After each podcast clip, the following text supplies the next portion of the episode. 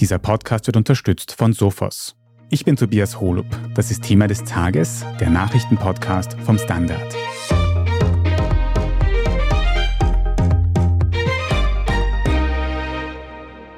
Moderne Kampfflugzeuge, die den Himmel über der Ukraine beherrschen. Das hat der ukrainische Präsident Volodymyr Zelensky schon lange als unerlässlich bezeichnet, um sein Land gegen die russische Invasion zu verteidigen.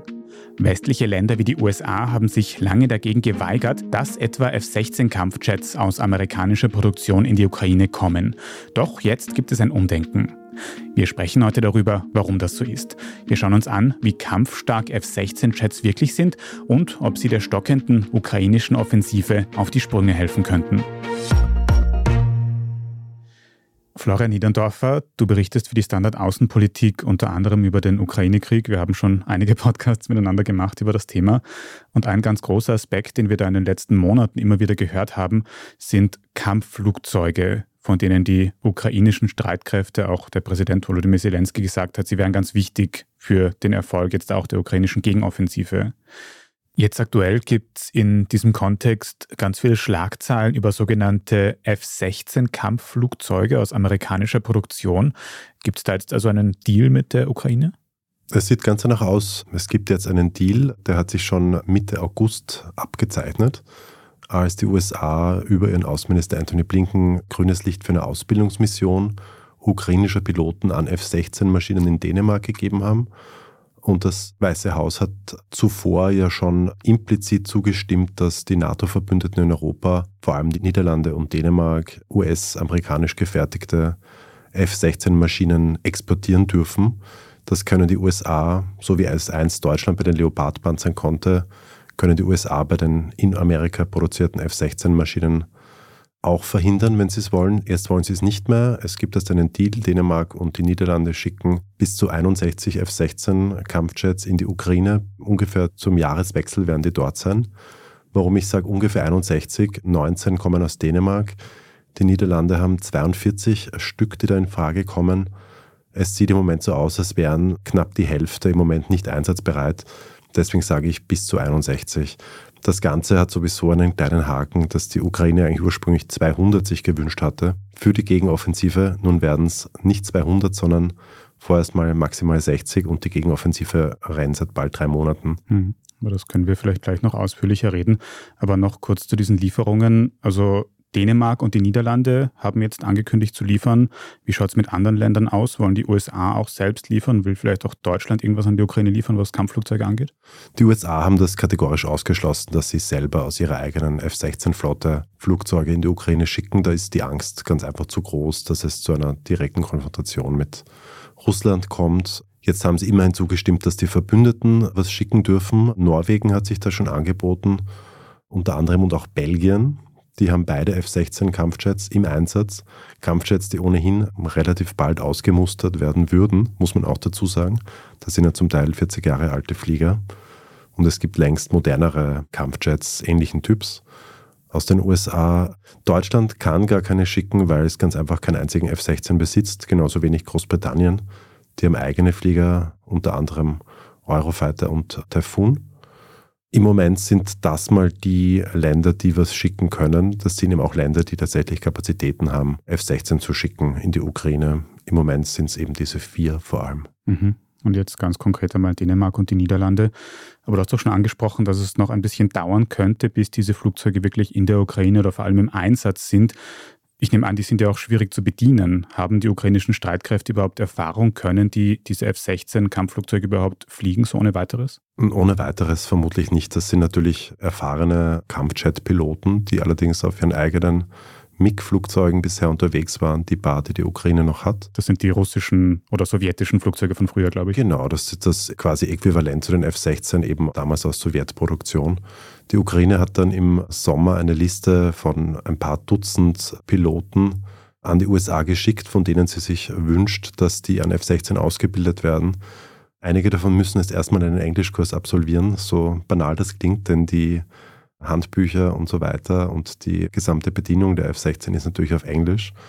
Tatsächlich wurden jetzt aber schon einige ukrainische Piloten trainiert in Luftwaffenbasen in Dänemark an diesen F-16. Es wird davon ausgegangen, dass es circa vier bis sechs Monate dauert, bis ein erfahrener Kampfjet-Pilot dann umgeschult ist auf einen F-16. Das heißt, wir sprechen im Moment von einer Zeitspanne bis ungefähr Ende des Jahres, bis die ersten Ukrainer tatsächlich F-16 effizient bedienen können.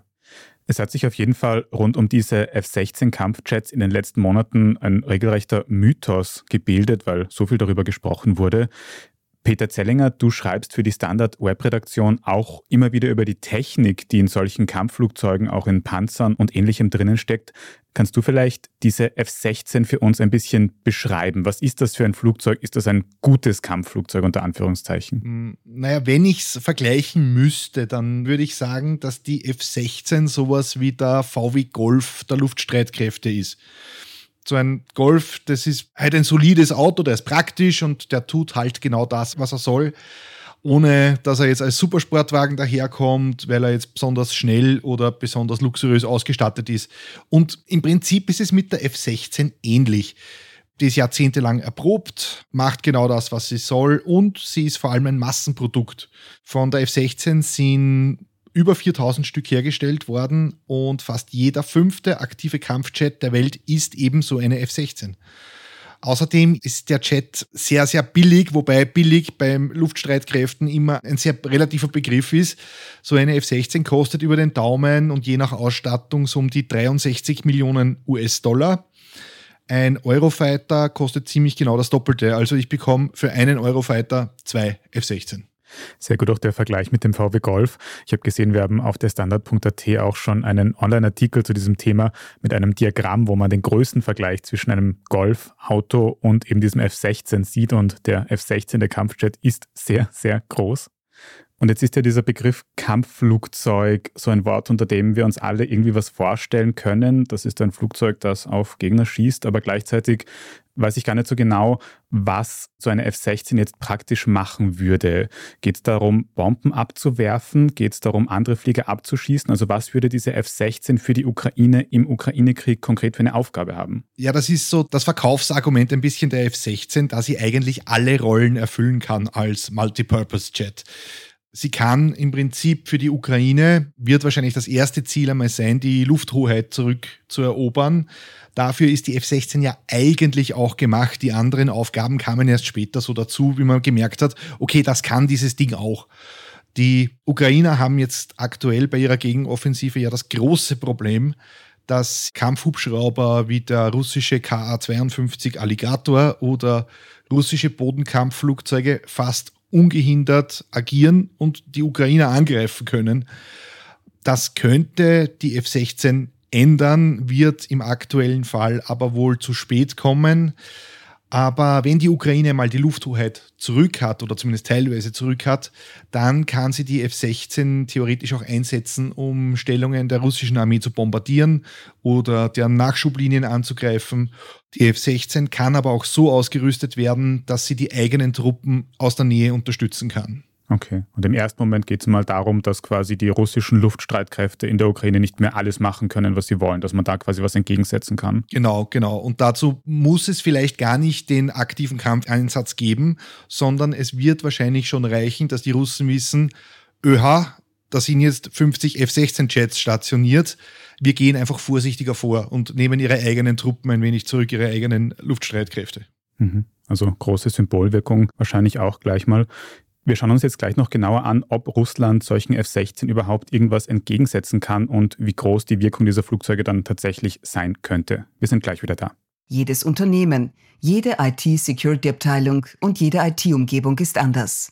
Deshalb bietet Sophos mit Cyber Security as a Service individuelle Möglichkeiten, ohne großen Aufwand ein erfahrenes Threat Hunting Team kompatibel zu ihren Anforderungen einzusetzen. Mehr als 17.000 Kunden vertrauen bereits auf Sophos MDR, dessen Service auch in Kombination mit Security-Tools anderer Hersteller möglich ist. Jetzt informieren unter www.sophos.de/mdr.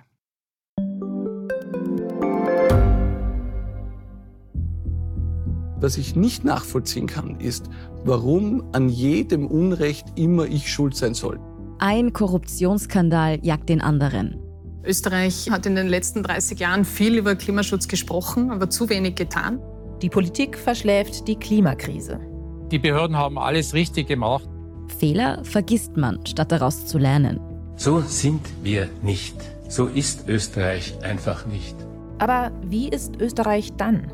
Das wollen wir bei Inside Austria herausfinden. Wir blicken auf die großen österreichischen Skandale. Von Ibiza bis Ischgl. Wir wollen wissen, wer dafür in der Politik die Verantwortung trägt. Und wir schauen genau hin, wo Österreich über seine Grenzen hinaus mitmischt. Vom Wirecard-Skandal bis zum Ukraine-Krieg.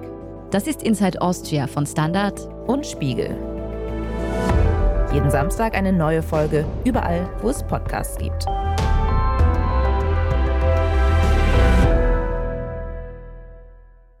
Peter, du hast gesagt, dass die Ukraine mit diesen F-16-Flugzeugen im ukrainischen Luftraum eben russische Flugzeuge und Hubschrauber so ein bisschen vertreiben könnte.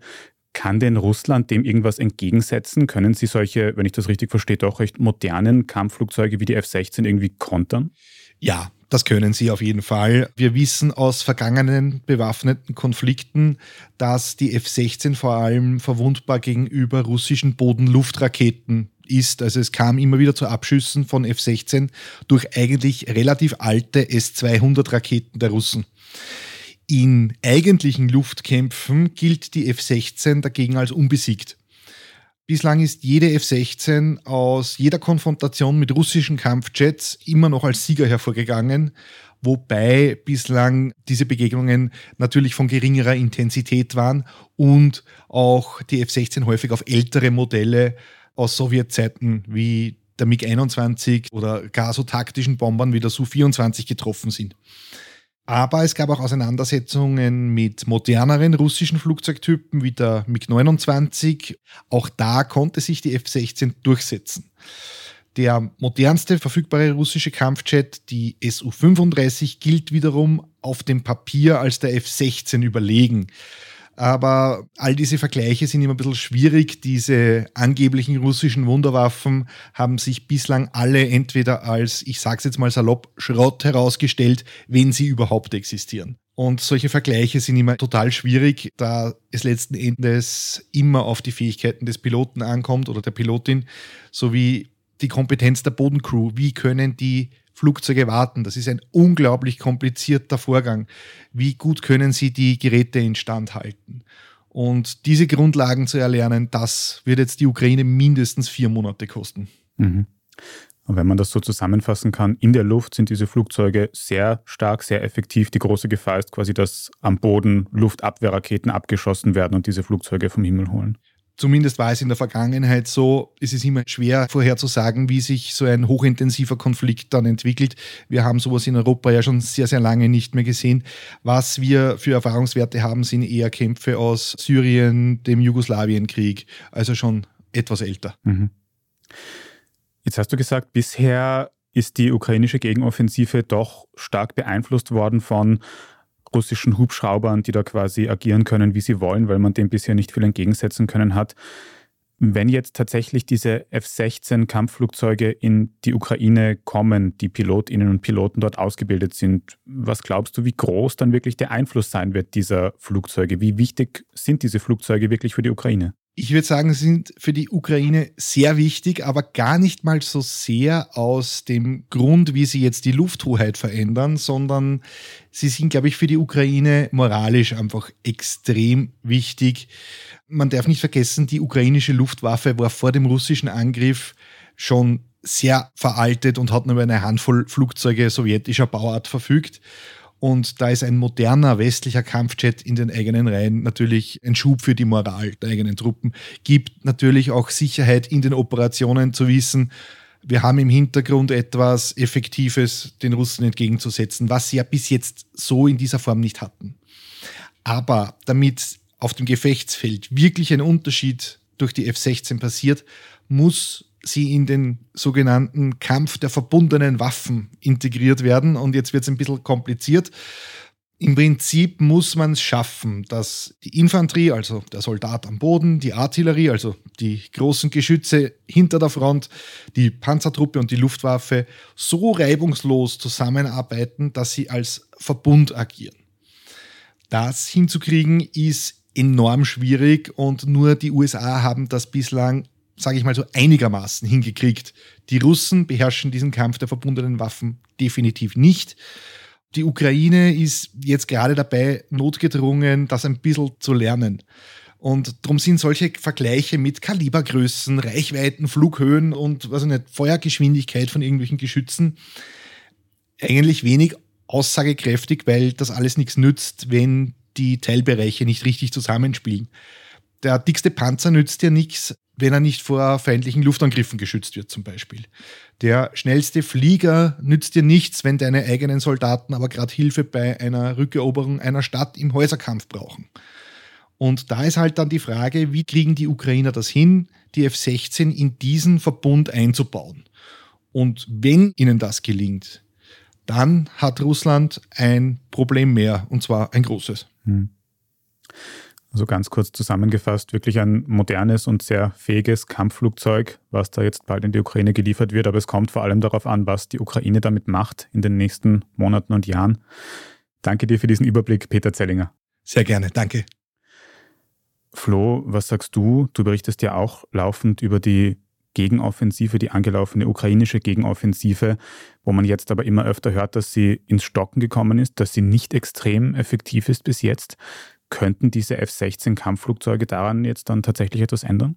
Sie hätten wohl schon was daran ändern können an den Hauptproblemen der ukrainischen Gegenoffensive, nämlich dass man ganz einfach nicht einmal in die Nähe der russischen Linien kommt, vielfach weil Russland ganz einfach eine äh, gewisse Luftüberlegenheit in der lokalen Umgebung ausübt über die Ukrainer und das können die ganz einfach kaum wettmachen. Russland hat im Kampf Hubschrauber, die dann mit Gleitbomben angreifen können. Die können im Moment von der Ukraine kaum abgefangen werden oder diese Angriffe können kaum verhindert werden. Und F-16 Kampfjets könnten hier natürlich einen Unterschied machen. Das Problem ist, dass sie ganz einfach viel zu spät kommen und mit 60 wird es jetzt auch nicht die große Wende geben für die Ukraine. Ich glaube, diese Hoffnung kann man im Moment nicht haben. Mhm. Du hast vorher schon gesagt, diese Flugzeuge werden wahrscheinlich erst zum Jahreswechsel 2024 zum Einsatz kommen. Die Gegenoffensive läuft schon einige Monate, bis dahin werden noch einige Monate vergehen. Aber warum glaubst du, ist das eigentlich so, dass so spät geliefert worden ist? Ich weiß jetzt nicht, wann zum ersten Mal in der Ukraine das Thema Kampfflugzeuge aufgekommen ist, aber zumindest im Raum gestanden ist es ja schon länger. Warum ist da jetzt so lange gezögert worden bis jetzt? Ja, tatsächlich ist die Debatte über die F-16 wirklich fast wenige Stunden nach Beendigung der Leopard-Debatte, die ebenfalls ja mehrere Monate gedauert hat. Also die Lieferung von Panzern vor einigen Monaten. Genau, da kam unmittelbar danach dann der Wunsch nach F-16-Kampfjets auf. Unter anderem F-16. F-16 ist ganz einfach das verbreitetste Kampfflugzeug der westlichen Hemisphäre. Und das, wo man dann auch am ersten Ersatzteile bekommt. Ich glaube, das ist der banale Grund oder der simple Grund dafür, dass es gerade F-16 sein sollen. Es hat sich dann wieder mal ganz lange verzögert, weil es in den Staatskanzleien, vor allem in Washington, dann doch Angst gab und auch immer noch gibt eben, dass mit einer Lieferung von F-16 Kampfjets die USA noch weiter in den Krieg in der Ukraine hineingezogen werden. Das ist allerdings in den letzten Monaten, glaube ich, ein bisschen in den Hintergrund getreten, dieses Argument. Denn die USA liefern ja viel fleißiger als alle anderen westlichen Staaten Rüstungsmittel in die Ukraine und bisher wurde da keine von wem auch immer gezeichnete rote Linie überschritten oder es gab keine derartigen Konsequenzen, die man da sich ursprünglich vorgestellt hatte. Andererseits muss man natürlich auch sagen, dass jetzt F-16 auch nicht komplett frei verfügbar sind am Markt. Also Polen hat zum Beispiel F-16 Kampfjets, die können sie nicht liefern. Sie müssen den eigenen Luftraum und den Luftraum des baltischen Raums damit schützen. Dass jetzt zum Glück welche frei sind in den Niederlanden und in Dänemark, ist ein Erfolg dieser in der NATO gebildeten Allianz für die Kampfjets-Lieferungen. Das war halt von Anfang an auch nicht so ganz klar. Aber ich glaube vor allem, dass die USA jetzt ein starkes Zeichen setzen wollten, dass sie die Ukraine weiterhin und auch langfristig unterstützen, denn die F-16 sind ein Mittel, das die Ukraine langfristig stärken wird, nicht unbedingt kurzfristig. Hm. Und ein zweiter großer Aspekt, um den sich AnalystInnen und alle beteiligten PolitikerInnen wohl auch gewisse Sorgen machen, ist, dass immer wieder die Angst aufgekommen ist, dass die Ukraine mit solchen Kampfflugzeugen auch Russland direkt angreifen könnte, also Angriffe in Russland fliegen könnte. Wir haben jetzt schon in letzter Zeit wirklich immer mehr Drohnenangriffe gesehen, die bis nach Moskau kommen. Ist diese Angst also tatsächlich berechtigt, dass diese F-16s dann auch in Russland zum Einsatz kommen könnten? Also Moskau glaube ich nicht, dass in Reichweite von einer F-16 ist, denn dafür müsste die F-16 enorm tief fliegen, so wie es eine Drohne tun kann, um den russischen Radarstellungen zu entgehen. Ich glaube, diese Überlegung ist nicht relevant. Die Ukraine hat sich verpflichtet, diese Jets nicht im russischen Kernland einzusetzen. Die Krim, das Endziel der ukrainischen Gegenoffensive, wird natürlich jetzt nur von Russland selbst als russisches Territorium definiert. Ich glaube, das ist damit nicht gemeint, aber die USA haben sich von Kiew Garantien geben lassen, dass diese Jets nicht in Russland selber eingesetzt werden. Und auch alle anderen Staaten haben die gleichen Prämissen eingezogen. Dänemark, die Niederlande, Frankreich, damals als es um seine Kampfjets ging. Das ist ganz einfach ein Tabu und die Ukraine hält sich bisher sehr konsequent daran. Auch die anderen vom Westen gelieferten Waffen wurden bisher nicht gegen russisches Kernland eingesetzt. Wird sonst wahrscheinlich auch Konsequenzen geben, was weitere Waffenlieferungen angeht. Thema Eskalation, hat sich Russland schon irgendwie zu diesen Kampfjetlieferungen geäußert? Ja, aber nur auf bisher eher niedriger Ebene. Der russische Botschafter in Dänemark meinte, Dänemark eskaliere damit den Konflikt. Der russische Verteidigungsminister Sergei Shoigu hat Ähnliches schon vor ein paar Tagen dazu gesagt. Das ist einfach das alte russische Spiel. Man droht dem Westen, man beschuldigt den Westen der Eskalation in einem Krieg, den man selber angefacht hat und permanent eskaliert mit Luftschlägen gegen die Zivilbevölkerung. Eigentlich eskaliert Russland permanent. Selbst wenn der Westen keine Waffen liefern würde, würde dieser Krieg ganz einfach von Moskau eskaliert werden. Das ist einfach eine rote Linie, die nicht existent ist. Und wenn wir jetzt nochmal auf die Perspektive der Ukraine schauen, wenn du in einem Satz zusammenfassen müsstest, wie außergewöhnlich, wie einflussreich jetzt diese tatsächliche Lieferung von F-16 Kampfflugzeugen an die Ukraine ist, was würdest du sagen? Zu wenig und zu spät. Zu wenig und zu spät diese Kampfjet-Lieferungen an die Ukraine, weil sie wohl erst in einigen Monaten ankommen werden und währenddessen die Gegenoffensive der Ukraine sich sehr schwer tut. Florian Niederndorfer, vielen Dank wieder mal für diesen Überblick über die aktuelle Situation in der Ukraine. Sehr gern, Tobias. Wir machen jetzt dann gleich noch weiter mit unserer Meldungsübersicht und sprechen unter anderem über einen Skandal auf dem Frequency Festival. Wenn Ihnen diese Folge von Thema des Tages bis hierhin aber schon gefallen hat, dann abonnieren Sie uns am besten gleich auf Ihrer liebsten Podcast-Plattform, dann verpassen Sie auch keine weitere Folge mehr.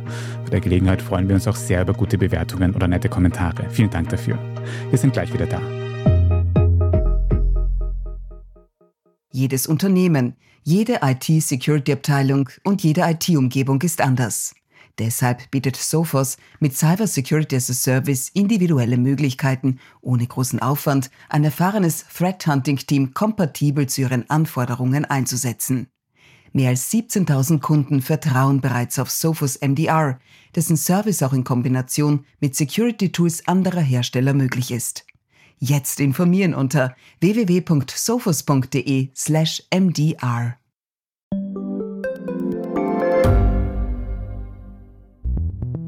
Wie können wir die Erderhitzung stoppen? Wie verändert künstliche Intelligenz unser Leben? Und wann wird nachhaltiges Reisen endlich einfacher? Um diese und viele weitere Themen geht es im Podcast Edition Zukunft und Edition Zukunft Klimafragen. bin Alicia Prager. Und ich bin Julia Beirer. Wir sprechen über Lösungen für das Leben und die Welt von morgen. Jeden Freitag gibt es eine neue Folge, überall, wo es Podcasts gibt.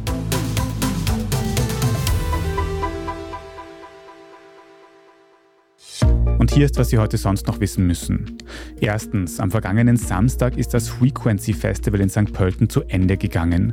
Neben der Musik stand das aber eher im Zeichen einiger Skandale. Denn wie die Finanzpolizei mittlerweile gemeldet hat, wurden bei einer Kontrolle des Security- und Lieferpersonals 66 Personen gefunden, die nicht korrekt angemeldet waren und jetzt nach dem Versicherungsgesetz angezeigt werden. 50 Personen hätten demnach im Vorfeld der Kontrolle davon erfahren und sich fluchtartig aus dem Staub zu machen versucht. Zwischendurch wäre es fraglich gewesen, ob überhaupt noch genug genug Personal für die finale Abwicklung des Festivals da gewesen wäre. Die Veranstalter des Frequency bestreiten das. Sie sagen, es hätte trotzdem genug Personal für ein sicheres Festival gegeben und dass man um die Kontrollen froh wäre, weil man die Verantwortung für die falschen Beschäftigungsverhältnisse bei den zuständigen Subunternehmern sehen würde. Darüber hinaus gab es auch Berichte über eine Marketingaktion für das Klimaticket, mit dem man seit dem Vorjahr in ganz Österreich oder Teilen davon unbegrenzt Öffi fahren kann. BesucherInnen des Frequency konnten nun ein gratis Klimaticket für ein Jahr bekommen, indem sie sich den Klimaticket-Schriftzug permanent tätowieren lassen. In den sozialen Medien gab es dafür Kritik. Zweitens, am Wochenende ist eine russische Mondmission gescheitert. Die Sonde Luna 25 ist auf der Mondoberfläche zerschellt. Schon seit vergangener Woche war die russische Raumfähre in der Mondumlaufbahn unterwegs, hat Fotos der Mondoberfläche gemacht und nach einem passenden Landeplatz gesucht. Am Samstag hätte es dann soweit sein sollen. Die Sonde hat zur Landung angesetzt, doch dann ist der Kontakt abgebrochen und das Raumfahrzeug ist schließlich abgestürzt. Für die russische Raumfahrt ist das ein großer Rückschlag. Es war die erste russische Mondmission Mondmission seit fast 50 Jahren und bis 2040 wollte Russland eigentlich auf dem Mond eine Raumstation aufbauen. Bisher hat Russland dafür mit der Europäischen Weltraumorganisation ESA zusammengearbeitet. Nach der russischen Invasion in der Ukraine wurde die Zusammenarbeit aber abgebrochen. Nun dürfte Russland auch sein Weltraumwettrennen mit Indien verlieren. Dessen Raumsonde Chandrayaan 3 soll noch diese Woche auf dem Südpol des Mondes landen. Und drittens, gestern am Sonntag ist die Fußball-WM der Frauen in Australien und Neuseeland mit jubelnden Spanierinnen zu Ende gegangen. Nach einem hitzigen und zeitweise ausgeglichenen Spiel mit ganzen 14 Minuten Minuten Nachspielzeit lautete der Endstand 1 zu 0 für Spanien. England ging mit dem zweiten Platz nach Hause. Der Triumph der spanischen Kickerinnen wurde allerdings von ihrem Management überschattet. Während der Siegerehrung hat der Präsident des spanischen Fußballverbandes eine der Spielerinnen auf den Mund geküsst. In den sozialen Medien sagte die Spielerin später, was hätte ich tun sollen, es hat mir nicht gefallen. Der besagte Vereinspräsident war ein enger Unterstützer des spanischen Trainers und der stand schon im Vorfeld des Turniers in der Kritik. Ganze 15 SpielerInnen hatten sich beschwert, dass sein Trainingsstil ihre Gesundheit negativ beeinträchtigen würde. In jedem Fall haben die spanischen Kickerinnen bei der WM mit ihrer sportlichen Leistung geglänzt. Neben dem WM-Titel haben sie auch die Auszeichnungen für beste Spielerin und beste Nachwuchsspielerin des Turniers gewonnen. Alles weitere zum aktuellen Weltgeschehen können Sie auf der Standard.at nachlesen. Falls Sie jetzt noch nicht genug von Standard Podcasts haben, dann kann ich Ihnen die neueste Folge unseres Schwesterpodcasts Inside Austria empfehlen. Darin geht es um den österreichischen Bundeskanzler Karl Nehammer und darum, ob er einen Plan für die Zukunft unseres Landes hat. Falls Sie dem Standard Podcast Team Feedback oder Anregungen schicken möchten, dann schicken Sie gerne eine Mail an podcast.derstandard.at. Und wenn Sie unsere journalistische Arbeit unterstützen möchten, dann können Sie ein Standard-Abo abschließen, egal ob für die Zeitung oder die Website. Oder wenn Sie Thema des Tages über Apple Podcasts hören, dann kann man dort ein Premium-Abo abschließen, uns in Zukunft ohne Werbung hören und vor allem sehr unterstützen. Also vielen Dank dafür. Ich bin Tobias Holub. Danke auch fürs Zuhören und bis zum nächsten Mal.